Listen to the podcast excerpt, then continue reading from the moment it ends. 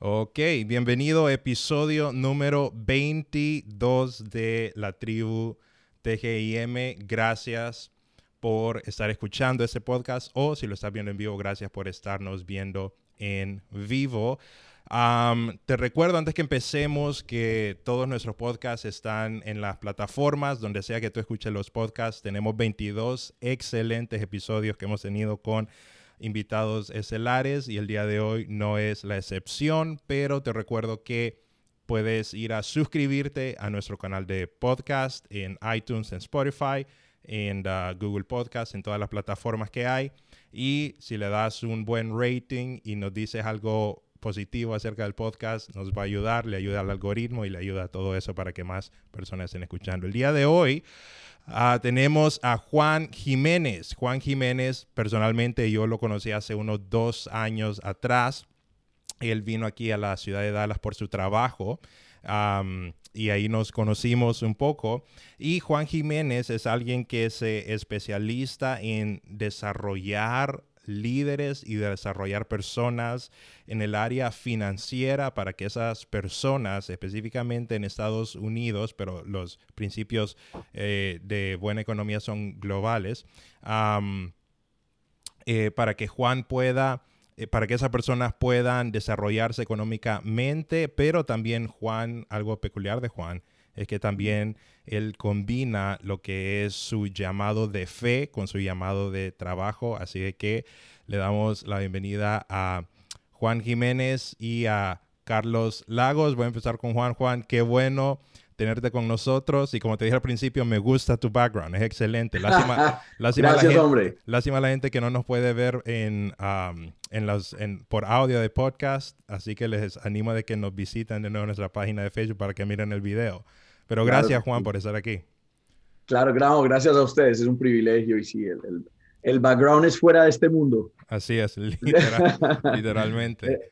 Eh, literalmente, eh, gracias muchachos, es un placer enorme eh, contribuir a, a- a todo este proyecto espectacular que ustedes tienen y en lo que les pueda ayudar hoy eh, la conversación que vamos a tener, pues que sea toda la gloria para el creador y no para nosotros. Así es, así es. Y Carlos, ¿estás en Heredia hoy, Carlos? Me habías dicho que estabas en la playa hoy, ¿o cómo es la situación? Ah, sí, aquí andamos, fíjate, aprovechamos el feriado que, que había hoy y aquí nos venimos con mi esposa y unos amigos que son parte de nuestra burbuja. Ok, ok. O sea, ese, ese es el término que se usa aquí, que cada quien tiene que ir en su burbuja para no contaminar otras burbujas. Ah, Y pues aquí estamos disfrutando y pues conectados para eh, aprovechar a este invitado que tenemos hoy, Juan. Así es, así es, Juan. Antes estuvimos hablando unos cinco minutos antes de que estuviéramos al aire y una de las cosas que estabas mencionando, siempre le preguntamos a nuestros hosts, a, la- a nuestros invitados, ah, cómo tú te, eh, cómo tú te, te- te nombras, cómo te, cómo te referimos. Y Sí. tú dijiste, es, a mí me gusta dar coaching a la gente en el área financiera. Así que me gustaría decirme que me dijeras un poco cuál es el coaching que tú le das a las personas, qué es lo que tú, a lo que a ti te apasiona, más específicamente. Es, es- es buena pregunta empezar por lo que me apasiona, puesto que una de las cosas que me apasiona es enseñar. Y encontré que, eh, que tenía ciertos niveles de talentos y dones también dados de otra forma muy particular para poder enseñar. Y me apasiona muchísimo poder ayudar a la gente en todos los aspectos. Y se dio en mi vida la oportunidad de ayudar eh, en el aspecto financiero Ujú. dar coaching a las familias en el aspecto financiero, aplicando los primeros en, mi vida y, y, y llevándolo a otras personas. Y luego educar y en- en- entrenar a, otros, a otras personas para que hicieran lo mismo que yo hago. Eh, entonces, sí es un nivel de coaching ah, porque estamos entrenando y capacitando a otras personas en el proceso. ¿no? Ok, perfecto. ¿Y como qué clase de coaching le das a la gente? ¿Cuáles son las áreas que tú manejas eh, con Bien. más fluidez? Bien, son, son dos áreas. En, una, un área en particular es la que tiene que ver con finanzas personales, que es para la familia. Es decir, educamos a las familias en conceptos básicos, y lo dijiste muy bien ahora, Samuel, que todos los conceptos aplican eh, a nivel mundial y es porque son conceptos universales, son conceptos creados con fundamento eh, desde la creación, no es una cosa que inventó el hombre, realmente pareciera que fuera el hombre, pero son fundamentos básicos. Eh, tiene que ver con todo el área financiera, desde cómo manejar el ingreso, cómo hacer presupuestos, cómo protegerse, eh, cómo ahorrar para el, para el, futuro, eh, todos esos detalles, ¿no? Es, esa es como la, la, primera área, que una familia entienda conceptos eh, básicos como regla del 72, es una regla financiera de cómo se, se duplica el dinero, cuál es la diferencia entre, entre interés simple interés compuesto y cómo aprovecharse sobre eso, cómo funcionan los, los diferentes vehículos financieros para poder tener éxito en la parte de inversiones. Hay muchos, el contexto es bien amplio, bien, bien amplio. Esa sería la primera, ¿no? Entonces, si lo resumimos, yo pudiera decir que ayudamos a las familias en cuatro áreas. Primero, a que se protejan apropiadamente, que puedan manejar su, su, endeudamiento de forma sana, eh, que logren ahorrar para lograr tener una independencia financiera y cómo manejar sus presupuestos y sus ingresos. Sería lo que haríamos en la parte financiera por las familias. La otra porción es lo que hago con, con, los, con las personas que dicen, ¿sabes qué, Juan? Yo quiero enseñar eso también. Yo mm. quisiera que me enseñaras cómo enseñar eso. Yo ya mm. tengo un grupo de, de, personas que enseñan a todas las familias eso mismo que aprendieron conmigo, ¿no? Que alguien me enseñó en su momento. Mm, wow, súper interesante.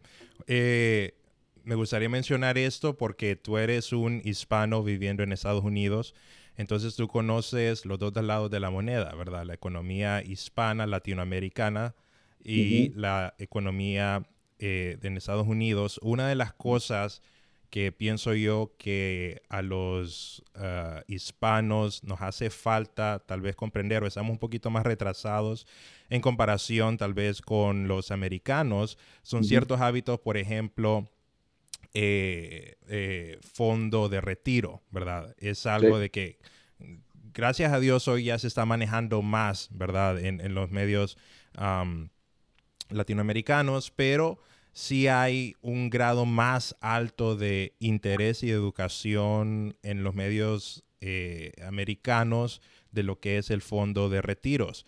Entonces, ¿qué otras áreas miras tú que son claves específicamente para la gente hispana, ya sea en Estados Unidos o en Latinoamérica, que simplemente es algo que no les cruza por la cabeza que deberían estar haciendo? Buena pregunta, buena pregunta. Todos los países tienen sus propias políticas para ayudar a las familias a que logren su independencia financiera. ¿Cierto? Poder llegar a un momento en la vida en que tú no tengas que trabajar por necesidad. Si quieres trabajar es porque tú quieres trabajar, no porque te toca trabajar. El primer concepto que tiene que aplicar para todos es si yo quiero llegar a un momento en mi vida en que quiera trabajar por gusto, no por necesidad. Hmm. Y, el país en donde estoy, ¿qué, qué vehículos, qué mecanismos tiene para yo poderme aprovechar de esos mecanismos y de esos vehículos de forma efectiva y dentro de los parámetros legales que el país permite, ¿no? Ah, entonces, cada país tiene eso, pero tiene que partir desde una forma básica personal de decir, yo quiero llegar a ser financieramente independiente. Y ser financieramente independiente no es una edad, porque mucha gente plantea, ah, es que el retiro en Costa Rica es a tal edad, o en Colombia es a tal edad, o en Estados Unidos es a tal edad. El, retiro tiene que ver con un monto de dinero que se llama, que se llama el FIN number, Financial Independence Number, mm. un número de independencia financiera, porque literalmente los tres nos pudiéramos retirar hoy con lo que tengamos ahorrado, pero puede que esos ahorros solo duren dos días. Estamos retirados por dos días. Sí. Entonces, pero si tenemos dos, tres, cuatro millones de dólares, entonces podemos retirarnos por más años porque tengo dinero acumulado. O si Carlos llega y se gana una fortuna, pudiera dejar de trabajar mañana, porque no importa la edad que tenga Carlos, es cuánto dinero tiene para poder tomar una decisión si sigue en lo que estoy o no. La primera cosa, Samuel, creo yo, en mi opinión, es darse cuenta el país en donde estoy, qué vehículos me da y de mi forma personal empezar a trabajar en la acumulación de riqueza. Mm. y la acumulación de riqueza parte desde conocer principios básicos. Por ejemplo, Samuel, normalmente la gente no habla de net worth, no habla de patrimonio neto. O sea, no es una conversación entre Carlos y Samuel o Juan Jiménez eh, como amigos en una reunión hablando, oye, cuéntame, ¿cómo está tu patrimonio neto? Pues, a veces no sabemos ni siquiera qué es patrimonio neto. Y, y, todas las familias deberíamos entender esto, entender conceptos básicos para tomar decisiones como esa, como, ¿sabes qué? Voy a trabajar hasta tal tiempo, hasta que tenga acumulado tanto dinero, o tengo un objetivo que sea tal edad, pero debo tener tanta cantidad de dinero acumulado que trabaje para mí en mi retiro. Más o menos la figura, ¿no? Porque aplica para todas partes. te, doy el ejemplo. Mi suegro en Colombia se retiró a la edad de 46, 43 años, una cosa así. Eso no es normal en Colombia, pero él viene ahorrando desde que tiene 19 años. Y si tú vas a Colombia ahora, los amigos, todos los amigos de él todavía trabajan y son personas mayores. Sí, sí, así es. Es una, es una decisión que tú tienes que tomar y aquí en Estados Unidos ni hablar. Aquí están todos los mecanismos para poder tener riqueza, eh, para poder tener a poder eh, tener un objetivo financiero claro. y tú lo dijiste, los hispanos estamos un poco más atrás, solamente es porque no hemos estado tan expuestos a la información. el, americano está más expuesto a la información. Nosotros apenas en los últimos 20 años tal vez tenemos acceso a más información, pero el hispano siempre ha sido curioso. Tú eres curioso, Samuel, Carlos y yo somos curiosos y, la curiosidad hace que busques información. Hombre, quiero ahorrar dinero, ¿en dónde debo hacerlo? Soy curioso. Y creo que los medios ahora se dan mucho más para, para buscar información. Pero no sé si con eso creo que puedo responder la pregunta un poco más, ¿no? Me, me, llama, me llamó la atención ese ejemplo que puso Juan de, por ejemplo, me gano yo la lotería, ¿qué voy a hacer con eso? he, visto eh, entrevistas de personas que se han ganado la lotería y eso les dura un año, dos años y después quedan en la ruina. Quedan peor. Quedan peor. la estadística, perdón Carlos, la estadística es 70% de las personas que se ganan la lotería vuelven a su estado natural en los siguientes tres años. Wow. O peor, 70%, solo 30% tienen suficiente manejo del dinero para eso. Sí. y eso es demasiado alto el, Sí, es como si manejar el dinero no tuviera nada que ver con la figura, sino con la mentalidad que uno tiene antes, ¿no? Sí. ah, por, yo siempre eh, aprendí esto, ¿no? Siempre yo lo digo, todo lo que yo voy a decir acá es aprendido, es leído, es, ojalá yo pudiera inventar algo algún día, pero realmente no he inventado nada. El, el, el punto es, cada, cada decisión financiera es una decisión espiritual, aunque la gente no lo vea. Mm. ¿Cómo en qué, yo no lo podía ver antes de esa forma porque no tenía conocimiento de una cosa o de la otra. O sea, es más, yo estaba perdido en las dos áreas, en la financiera y en la espiritual. hay mucha gente muy conocedora de lo espiritual, pero no tiene ni idea de lo financiero. Hay mucha gente que sabe mucho de lo financiero y no tiene lo espiritual. Y cuando se logran combinar las dos cosas, te das, es cuando dices frente a la palabra de Dios, wow, ahora entiendo, ahora entiendo por qué, por qué hablan tanto de dinero y por qué se habla tanto de manejo de, de recursos en, en, en, un libro sagrado como la Biblia es. Por ejemplo, estoy dando solo un ejemplo sí. Juan, el tema. Y alguien que dice, yo no creo en la Biblia, yo no creo en Dios, ¿verdad? Hay mucha, mucha gente que necesariamente no cree en Dios. ¿Cómo tú conectas esos dos puntos personalmente? Mi amigo, es que esto me pasó a mí de una forma muy especial porque yo era ateo. Okay. Entonces fui ateo hasta la edad de 34 años. Y yo conozco y tenía amigos y conocidos ateos también, más exitosos que yo financieramente, más, más exitosos que yo en sus proyectos de vida, siendo ateos. Luego con los años, cuando conocí de Dios, encontré que lo que aplican los amigos míos son fundamentos universales que ellos no saben que son bíblicos, pero son universales, los aplican en el proceso del manejo de sus finanzas. Yo, yo estaba perdido en Colombia y estaba perdido en Estados Unidos en las dos áreas. Entonces imagínate que qué futuro tiene un, joven que esté perdido en las dos áreas. Claro, prefiero estar perdido, estar perdido en lo financiero y no en lo espiritual, porque cuando buscamos sabiduría, entonces se, se puede cuadrar una cosa y la otra. Pero conozco un montón de cristianos quebrados también. Sí. Y un montón de cristianos que son cristianos y son creyentes o gente religiosa que es religiosa, pero que no tiene idea de cómo manejar sus finanzas, ni, ni tienen idea de conceptos. Es más, ni siquiera están curiosos en buscar. Orden, orden financiero. El, Dios en el que yo creo, Samuel, es un Dios de orden. Y, eso, y, eso, implica manejar en orden las finanzas también. Y muchos hemos caído en graves errores y yo soy el primero en decirlo. si, hay, si, hay, un testimonio de alguien en destrozo total de sus finanzas, fui yo en, en su momento. Juan, ¿cuál es alguna mentira o tú sabes de que hay ah, como mitos o dichos, ¿no? que a veces, a veces no son verdad, pero que son repetidos lo suficientemente que la gente los cree y los hace.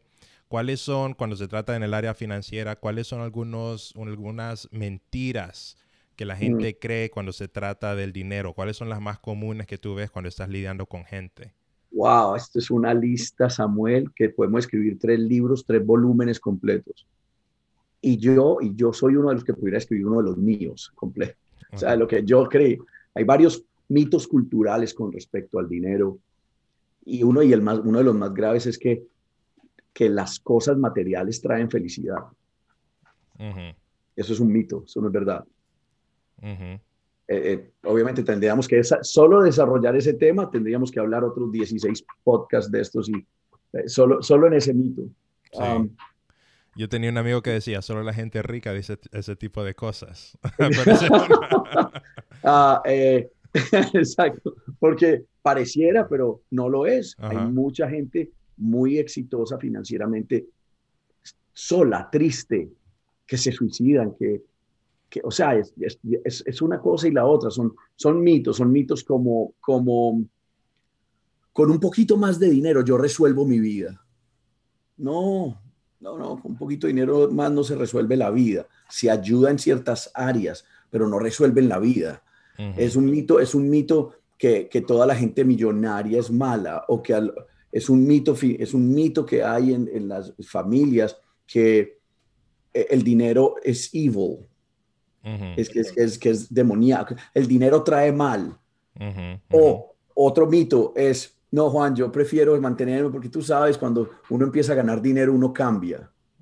Y la gente que tiene dinero empieza a cambiar y se vuelven malos. O, y es un mito porque pues el dinero solo es un potencializador de lo que tu corazón es. Si tú en tu corazón eres malo, con más dinero puedes ser más malo. Pero si tu corazón es bueno, con mucho dinero, miles, millones de personas se van a beneficiar por tu corazón bueno hay muchos, hay muchos, esto es solo algunos de ellos, pero son mitos, son mitos. Ah, hay gente aquí en este país, en Estados Unidos, que dicen que la deuda es buena. O es normal. Es, normal, ojo, es normal dentro del sistema y todo el mundo tiene que tener una historia crediticia y tiene que tener un buen score de crédito. estoy claro en eso. Pero hay gente que dice, oye, esta para que te vayas de espaldas, Carlos. Aquí dice, hay gente que es mejor tener 800 puntos en el, en el score de crédito que tener un millón de dólares en cash. Wow. Y eso, yo prefiero un milloncito en cash. Sí, sí, sí. Juan, qué bien. No, no, sé, si... ah, perdón, dale, Carlos, que dale. No, es que son cosas, ¿verdad? Esas que nos está diciendo Juan, son cosas que pues se meten en nuestra mente, crecemos con ello y pues empezamos a vivir una vida de acuerdo a esas mentiras que más bien las tomamos como principios de vida. Y me llamaba la atención lo que Juan nos decía al principio, que, bueno, y perdón, nos decía antes de, empezar este, esta conversación, esta la transmisión, que es un coach que se enfoca en desarrollar familias. ¿verdad? no, es solo un individuo. Yo creo que al cambiar la mentalidad de un individuo, también cambia su familia. Y, qué importante es eso. Absolutamente. Carlos, tú te imaginas, tú eres un hombre muy joven, y puedo ver que eres un hombre muy joven. ¿Tienes hijos pequeños ya? No. ok. Entonces no tienes hijos, todavía estás casado, tienes hijos, no. Sí, tenemos año y cinco meses de casados. Oh, wow, bueno, fantástico, fantástico. Pero tú te imaginas donde, donde, cómo se impactaría la familia tuya siendo un hombre nuevamente, o sea, estás casado, nuevecito en tu matrimonio, y que traigas ya fundación financiera para manejar tus finanzas de tu matrimonio al derecho desde que te lo enseñaron a los 18 o 17 años. Eso le cambiaría la vida, nos cambiaría la vida por completo. En Estados Unidos se pueden cometer realmente como 130 y pico de errores, dicen los libros financieros. Yo me inventé como cinco diferentes más. Yo puedo escribir otro libro que diga errores inventados por Juan Jiménez antes de que conociera de, antes de que conociera de lo financiero y antes que conociera lo espiritual. Pero, pero muy buen punto, porque ya entonces cuando uno viene desde joven con conocimientos, con fundación, tiene cómo tomar decisiones mucho más precisas para su vida financiera. O sea, que entre más joven se aprenda todo esto, ojalá esto lo esté escuchando un montón de jóvenes, que yo cuando estaba a la edad de ustedes, muchachos, estaba más loco que una cabra, yo no estaba, yo en qué iba a estar pensando, yo no, ah, eh, yo, yo, era un desastre, o sea, no, no, no hay forma, pero entre más joven uno agarre esta información, mucho mejor su vida en, en el futuro, ¿no? Buen punto ese de la familia, Carlos. Y, y, yo creo que como familias tenemos ese como deber, por así decirlo, de influir con principios en nuestra sociedad, porque si no somos nosotros como familias, van a haber otras, por así decirlo, mentiras que sí van a influir. y es por eso que eh, nuestra sociedad está como está a nivel mundial. ¿verdad? sin, principios, principios, y sin, sin esos valores que, que, de verdad son valores. Yo tengo una, una pregunta y es que eh, sos coach. Para que vos seas coach, alguien tuvo que influir en vos. Y ¿por qué, te hago la pregunta, ¿por qué es importante que una persona tenga un coach? oh, Carlos, ni que estuviéramos conectados tú y yo. Estoy, estoy organizando un mensaje completo sobre ese tema para este próximo sábado. Es increíble. Lo estoy, en este momento estoy organizando cada punto de lo que voy a decir sobre ese tema. Es todo.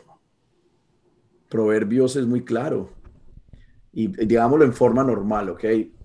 y, creo que fue Samuel el que lo planteó al principio, pero con quien tú estás, te conviertes, tú te conviertes con, lo que, con quien estás alrededor toda la vida, ¿no? O sea, el nivel de influencia que tienen tus amigos y tus personas cercanas a veces es más grande que la de tu familia. Ah, y para mí fue un regalo de la vida entera haber llegado a este país y, y en este país haber conocido la persona que influenció en mí en todo nivel. Cuando yo empecé en el campo financiero, yo fui buscando, fui a la entrevista de trabajo, pues a la, entrevista que, de, la oportunidad que había. Y cuando este personaje empieza a decirme cosas financieras, él me dijo algo muy claro. Me dijo, yo te voy a mostrar lo que hacemos, pero quiero que seas muy honesto conmigo porque no quiero que te impresiones por lo que pagan, sino por lo que hacemos. Yo quiero que veas lo que hacemos por las familias y si tiene sentido después ves lo que nos, después vas a ver cómo nos pagan. Pero no me vas a decir sí por lo que pagan sin que te importe lo que hacemos. Y cuando él me explicó, sí, sí queda claro, estoy siendo claro en mi, mi forma de plantearlo, porque cuando él me planteó lo que todas las familias necesitan, la, primera que necesitaba todo era yo, era mi familia. E, y, este hombre, todo lo que decía tenía sentido para mí, era simplemente sentido común. Y cada vez era un, wow, esto yo lo necesito, esto tiene sentido. Y al final de la, de la entrevista, él me dijo algo que no le decía a todo el mundo, pero me lo dijo a mí. Y me dijo, Juan, estaría bien para ti trabajar en una oficina financiera donde Dios sea primero. Mm. Y yo le dije, a mí no me importa, yo soy ateo, usted solo muéstreme lo que dijo que me iba a ganar y ahí hablamos, a mí no me importa ustedes en lo que crean, yo soy ateo. ¿Qué quiero decirte con esto? Esa persona ha influido en mi vida a niveles que nadie puede entender. nadie puede entender. Suena extraño decirlo y suena hasta patético a veces, pero creo que esta persona ha influenciado más que mis padres en mi vida. Así de importante es. Y asimismo, estar, estar oyendo un mentor, una persona que se ajusta a las cosas fundamentales de verdad. Porque yo tuve un amigo al que admiro mucho y quiero mucho, pero él me recomendaba cada que podía que me divorciara. wow. E, e, e, era un amigo eh, y él, si usted no está feliz, divórciese. Ese, y era una persona de influencia. Me imagino que no era muy pero, amigo de pero, su pero, él está divorciado. Entonces, ¿de quién estás oyendo tú la conversación? La importancia de, de que haya alguien a quien emular, alguien a quien imitar para poder recibir y nutrirte es crítico, crítico. Pero si esa persona te está llevando primero en, en esa mentoría y te está llevando a que los fundamentos sean los fundamentos que vienen del creador, bingo, se, la sacas del parque por completo. Eh, le, pegas un batazo, de, la sacas de home run, que, eh, que, es diferente a los que reciben solo tal vez mentoría financiera o mentoría de otra cosa, o los que se dicen que son coaches pero nunca han hecho coaching de nada, o, o, los que, tú, tú me entiendes, es, o que nunca han influenciado en nada, pero ahora son coaches o influencers o lo que se llamen. Pero, pero cuando tienes un mentor, una persona que llega a un nivel de conocerte mejor que tus padres y que te ha influenciado más, es, es, vital. Pues, obviamente si está conectado con los principios, ¿no? Y con lo que es. Pero ese es el nivel de, de, importancia que fue para mí, mi mentor y los mentores. En mi vida he tenido, tengo, tengo una lista de cinco mentores a los que acudo en cada área, en cada tema. y son personas a las que admiro y respeto y imito y quiero ser como ellos cuando sea grande. Juan, y tú sabes que al principio de la, al principio de la transmisión, yo estaba hablando contigo y tú, yo te digo, Juan, como tú hablas de ti, tú dices, yo soy coach. Y ahora coach es una palabra que está bastante de moda. Pareciera de que todo el mundo es coach de algo el día de hoy, ¿verdad? y ¿qué es específicamente un coach? ¿qué haces tú? ¿Er-, ¿Eres un porrista que le dice a la gente, vamos, tú puedes? ¿O, eres, un, maestro que les da, que les da una clase? ¿Qué es, ¿Qué es un coach? ¿Cuál es la definición de un, de un buen coach? De todas las anteriores. ok. Tú tienes que ser un cheerleader, tú tienes que ser un maestro, pero coaching, en mi caso, estoy hablando por mí, esto no sé, habrán otra gente que piensa otra cosa, pero en mi caso, Samuel, coach está literalmente ligado a liderazgo. Ok.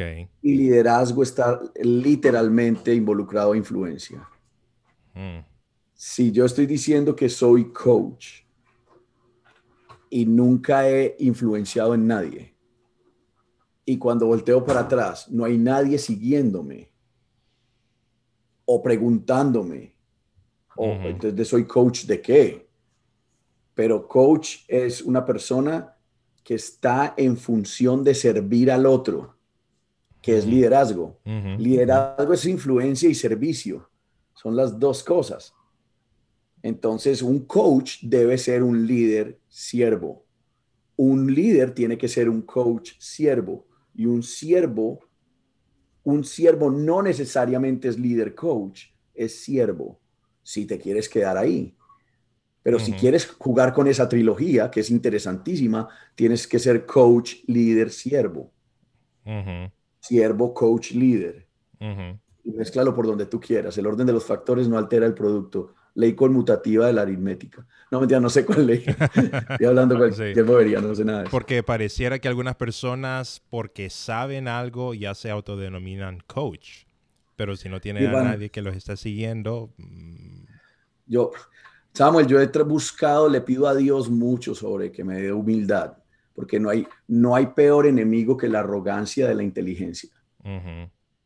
Ser arrogante en tu intelecto de lo que tú sabes, que déjame yo te enseño sobre esto en arroga. Ah, eso es un, eso es un asesino del coaching, un asesino del liderazgo, un asesino del siervo. Es la arrogancia de la inteligencia o el, arrogante intelectual o el arrogante intelecto, cualquier como lo quieras plantear. Ah, por eso, por eso no. Y, ojo, yo, yo, yo me digo coach porque no, hermano, es que me gustaría como encontrar otra palabra, pero, pero me gusta la de coach si la veo desde la perspectiva que te estoy hablando. Entonces, si yo me siento contigo y con tu familia y yo sé que soy un coach, líder, siervo, puedo hacer grandes cosas con tu familia y para tu familia, porque te voy a servir. Sí. Y, y, y, si te necesito mostrar un norte y para allá vamos, ahora si eres parte de mi organización, es para allá donde vamos y es porque te voy a llevar de un punto A a un punto B, que es el que tú quieres llegar, con, con la experiencia que yo tengo. La pregunta fue, ¿cuál sería entonces un, un buen líder, un buen coach, o cómo hacemos para que el coach sea buen coach? En mi opinión es que sea líder y sea siervo. o, saber identificarlo, creo yo, porque ¿cuál es ese coach que yo necesito? Y saber entonces identificar eso que vos me estás diciendo, ser líder, un coach que sea siervo, que sea líder, pero también que su vida lo refleje. Y cómo, eh, por lo que nos dijiste, todos necesitamos un coach en la vida, andar, andar la vida sin un, sin un coach, que coach es como la palabra, es la palabra, es la palabra moderna, pero... Y, no, y no, la minimicen. Sí, correcto. Porque el, porque el mundo la está minimizando, ustedes no la minimicen, ustedes manejenla por donde es. Correcto, correcto. Eh, pero el, el, el, término original, si lo podemos decir original, eh, que se usa, digamos, en, los lugares como iglesias como un discipulador, alguien de que mueve gente, ¿no? De que, de que la gente lo sigue. ¿Cómo tú, si tú estás buscando un coach, digamos, en finanzas o en cualquier otra área, cómo tú lo identificas? ¿Cuáles son algunas cosas que tú te fijas para decir, yo voy a seguir a esta persona, esa persona? Porque puede que alguna gente sea, te puede hacer coaching, pero ellos no, no, no, no saben que ellos pueden ser un buen coach para tu vida, ¿no? No sé si, yo creo de que puede pasar. Entiendo. Entiendo, perfectamente entiendo, Samuel, lo que me estás diciendo y ojalá la gente que vaya a escuchar esto entienda lo que tú estás diciendo en este momento porque es, es crucial para la vida te lo voy a exponer de las dos formas en como yo he visto esa, esa figura, Samuel. Es, es, es crítico, de verdad. La primera.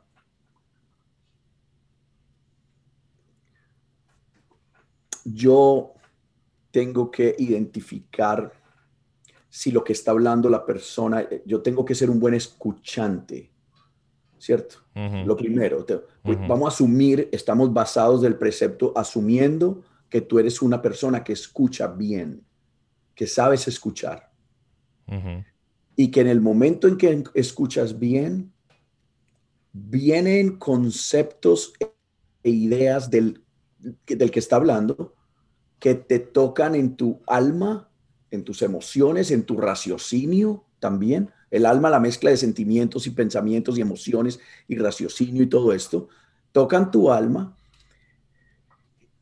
y racionalmente y emocionalmente, en un balance de esas dos cosas, tú dices, esta persona tiene la razón en lo que está hablando y no te importa su background. No te importa si, si esa persona te está hablando de finanzas, de finanzas y está quebrado, no significa que no te esté dando un buen dato o que sea un mal coach. ¿Tú me entiendes? Pero pero eh, aquí es donde entra la segunda parte de, la, de, este juego que me planteas, que que es importantísimo para mí y es si, si yo no tengo discernimiento, es muy probable que siga alguien que dice cualquier babosada. Y para poder tener discernimiento es mejor que tengan lo espiritual absolutamente claro. Porque si no puedes seguir a cualquier baboso por ahí andando hablando de cualquier cosa. Sí, sí. Las dos son dos, son dos áreas. Es quién está diciendo, cómo lo está diciendo y si fundamentalmente en tu raciocinio y tus emociones eso hace un clic y hay un balance en donde tú dices, esto tiene sentido. Esto fundamentalmente es la verdad. Es verdad. Y ahí no tiene que ver nada lo espiritual realmente.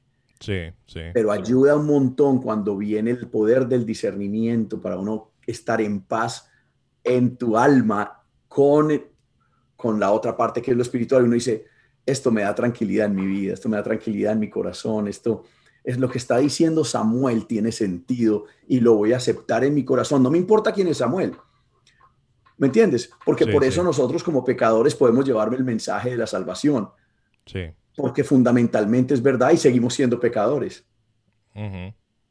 sí. Entonces mucha gente dice, no, yo no voy a llevar el evangelio, yo, yo que soy un pecador de estos que voy a ir a hablar de Dios. No, usted es el que tiene que hablar de Dios, pero tienes que hacer el balance de las dos cosas. Pero ¿cómo le voy a hablar a esta persona de que sea financieramente independiente y maneje bien sus finanzas? Y yo he hecho tres bancarrotas anteriores. No significa que lo que hables vaya a ser equivocado. Significa que tus decisiones frente a eso fueron equivocadas, pero puedes estar dando un fundamento de verdad. Y ahí es donde tú tienes que, como persona adulta, con raciocinio, con el alma, con claridad, decir, ah, Carlos me está diciendo algo que tiene sentido en las finanzas o en cualquier otra área. Hablando de lo financiero, ni hablar, ¿no? Sí, sí. Y la otra parte de la moneda es, em, si alguien dice, yo quisiera, ¿verdad? Quisiera ser un coach, quisiera darle coach a alguien, ¿por dónde empiezo? De verdad, obviamente tiene que tener influencia, pero ¿cuál es, cuál es el camino para llegar a, tener influencia? Mm. Hay dos, también dos áreas, pero voy a tocar solo una en esa que creo que es la, en mi opinión, la más importante. Primero tú tienes que, tú tienes primero que, que saber hacer el trabajo. You have to tú tienes que saber lo que haces, you know, you have to know your craft.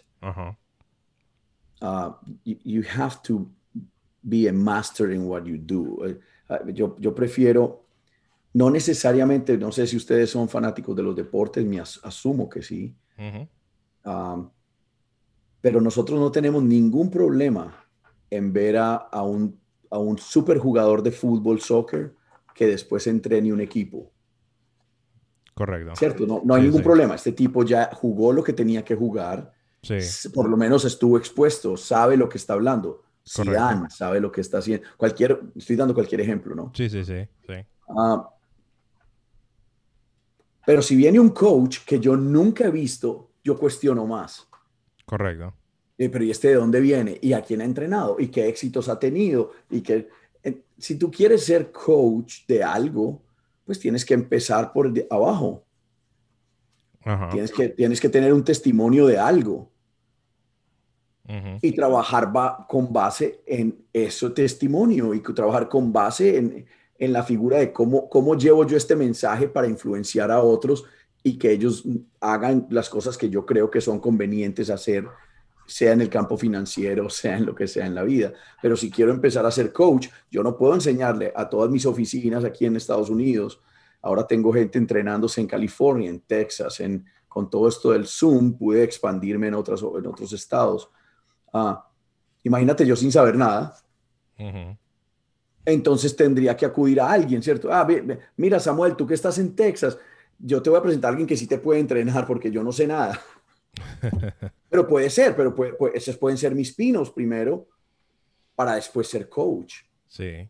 Esos pueden ser los primeros pinos, dirigirle a esa persona a alguien.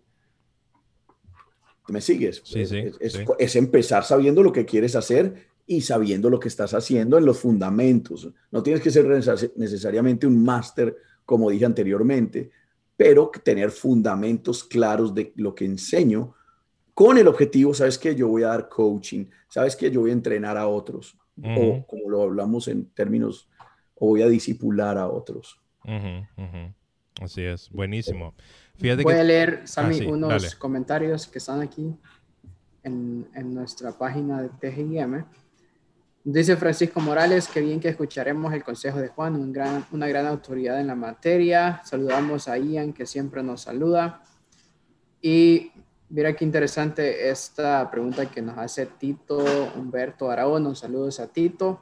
Dice, saludos Samuel y Carlos. Una pregunta a Don Juan. ¿Qué, recomendaciones da para iniciar la inversión del dinero? Sí. Tito está en, ah, en, Honduras, yo lo conozco, pero inversión es, en, general, diría yo también. Inversiones en general, ok. Hay, hay, hay, hay dos conceptos o tres tal vez, no, no son más. No creo que llegue a cuatro conceptos, pero el, el primero con respecto a invertir, la diferencia entre ahorrar e invertir es que tú quieres poner dinero en un sitio que tenga potencial de crecimiento, eso es invertir. Ajá. ¿Sí? Sí. la segunda pregunta que, se hace es, ¿bajo qué horizonte quieres invertir? Si es a largo plazo, mediano plazo o corto plazo. Para cada uno de esos plazos hay diferentes puntos de inversión y de, y de allocation, de colocar el, dónde voy a colocar ese dinero para que me preste el servicio que yo quiero durante el tiempo que yo lo quiero. Y lo otro es si quiero invertir a corto plazo y hacer eh, lo que se llama inversiones especulativas. Y es que yo voy a invertir hoy y si mañana pierdo está bien y si después gano estoy bien y eso es especulativo.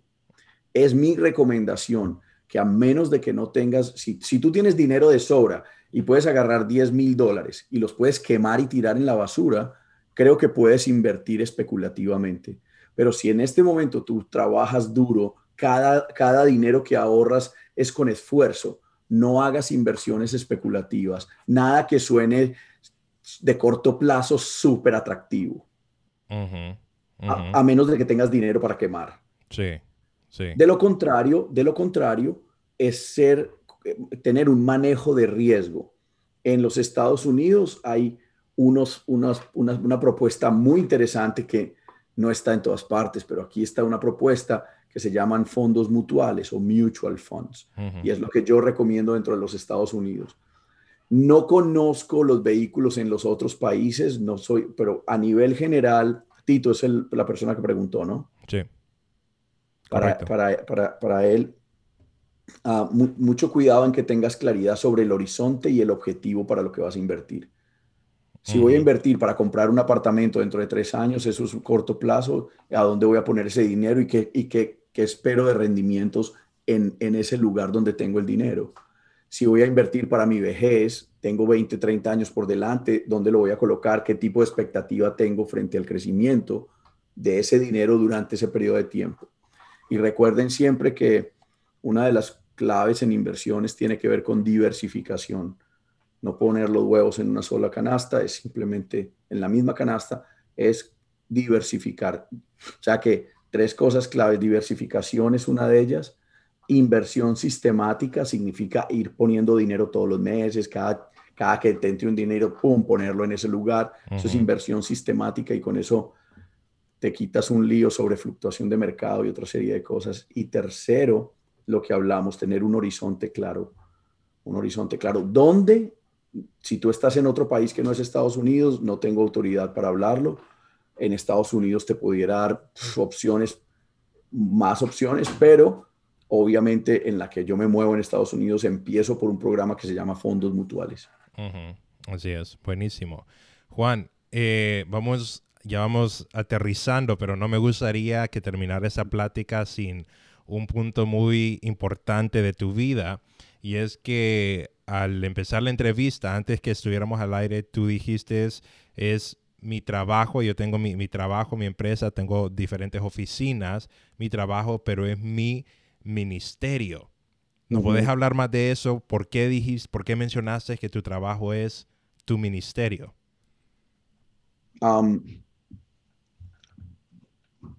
yo empecé mi carrera y, y, todo mi trabajo financiero y mis oficinas bajo un, bajo un propósito y era mejorar en mis opciones financieras, nada más. Pero tuve la fortuna de que la persona, mi mentor, la persona que me enseñó sobre finanzas, también me mostró a Dios y me hizo conocer de Dios, me, me empezó a enseñar de quién era Dios. Y, y yo, yo había, eh, solo para que tengan una idea, yo había estudiado antropología en Colombia, entonces como antropólogo, no fui antropólogo, me faltaron dos semestres para terminar tuve la oportunidad de ver un montón de religiones y todo, y todo, lo que menos me interesaba en mi vida era lo religioso. Cuando me di cuenta que el Dios verdadero no busca religiones, me encantó la idea. Y cuando conocí de Dios en, mis, en, mi vida, mientras iba creciendo mis negocios financieros, me di cuenta que era lo mejor que me había pasado en la vida. Y al sentir que es lo mejor que me ha pasado en la vida, a través del proceso de financiero, entonces quiero seguir haciendo lo mismo con otras personas. Que otras personas puedan sentir lo que yo siento y es que en, dice Mateo 6:33, dice, primero busquen el reino de, Dios y su justicia y el resto de las cosas van a ser añadidas. Correcto. Y, hay, otro, hay otro verso en Colosenses que, que habla sobre, Colosenses 3, si no estoy mal, dice que trabajemos como para el Señor, no para los hombres. Ah, y si mezclas todo eso, dices, esto es, esto es grandioso porque Dios me está dando la prosperidad y me está dando la provisión. Y no importa, tú puedes ser zapatero, constructor, financiero, lo que sea. Con tu trabajo puedes hacer un ministerio. Si lo pides en sabiduría al Señor. y, y, lo, que, lo que te quiero decir es que me sentí tan feliz de conocer a Dios a través de, mis, de, de lo que hacía que decidí que fuera un ministerio, no un negocio. Pero es, como dice, como dijo Jesús un día hablando, estoy en los negocios de mi padre. Quisiera verlo como en esa misma figura. Estoy en los negocios de mi padre, pero Dios me ha proveído, me ha, dado provisión con, con esto y, lo pongo al servicio de la obra y, al servicio y que la gloria sea para Él en todo momento.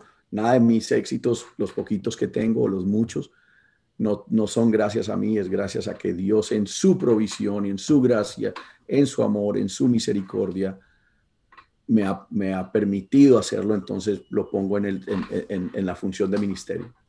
Ok, wow. Buenísimo, buenísimo. Gracias, Juan. Yo sé que no, no lo mencionamos en vivo, pero antes de empezar la transmisión también eh, tú nos contaste que más como alrededor de 800 familias tú habías tenido la oportunidad de servir y de guiar y ministrar en el área financiera. Entonces eso es como 800 familias, no, ni, me cabe en la mente el número de personas que es. Pero... imagínate familias hispanas, latinas, que son, ¿cuánto? En una casa son 10. exacto, exacto. Yo, por eso el número creo que está corto, pero sí, es un montón de gente. Llevo muchos años en esto, ya estoy viejo, entonces empecé joven como ustedes, o sea que... Está bien. Perfecto. Juan, si la gente quiere saber más de ti, tienes redes sociales o te encuentra en Instagram o, se conecta en tu página web, ¿cómo haces si alguien quiere saber más? Yo tengo, yo tengo una página web que pueden conectarse ahí, que es Juan Jiménez. Ah, bueno, la, la, página realmente es primerica.com slash J Jiménez. Primerica, como suena, primerica.com slash J Jiménez. Ese es mi website. Um, pero pueden buscarme en Facebook también y me dan like ahí si está ahí en Facebook. Yo no soy de esas cosas sociales realmente. Tengo Instagram y la única que lo maneja es mi hija. Okay. Uh, pero si no, los se conectan a través de ustedes y ustedes me dejan saber, hey Juan, aquí una persona quiere saber más, lo que sea, pero hoy era más como para dar un poquito más en ese overview que hicimos. No hablamos mucho de finanzas, pero bueno. sí, sí, pero, pero excelente el tema de, de finanzas, de coaching, de ser una guía para las otras personas. Así es, gracias Juan y gracias Carlos por haber estado aquí en ese episodio. Gracias por las otras personas que nos estuvieron viendo. Les recomiendo que, no, que se suscriban a nuestros canales de podcast. Nos encuentran como la tribu TGIM podcast en todas las plataformas. Así que gracias por haber estado con nosotros. Gracias Juan de nuevo por haber estado y gracias Carlos por haber estado acompañándonos hoy también. Nos vemos la otra semana. Un placer.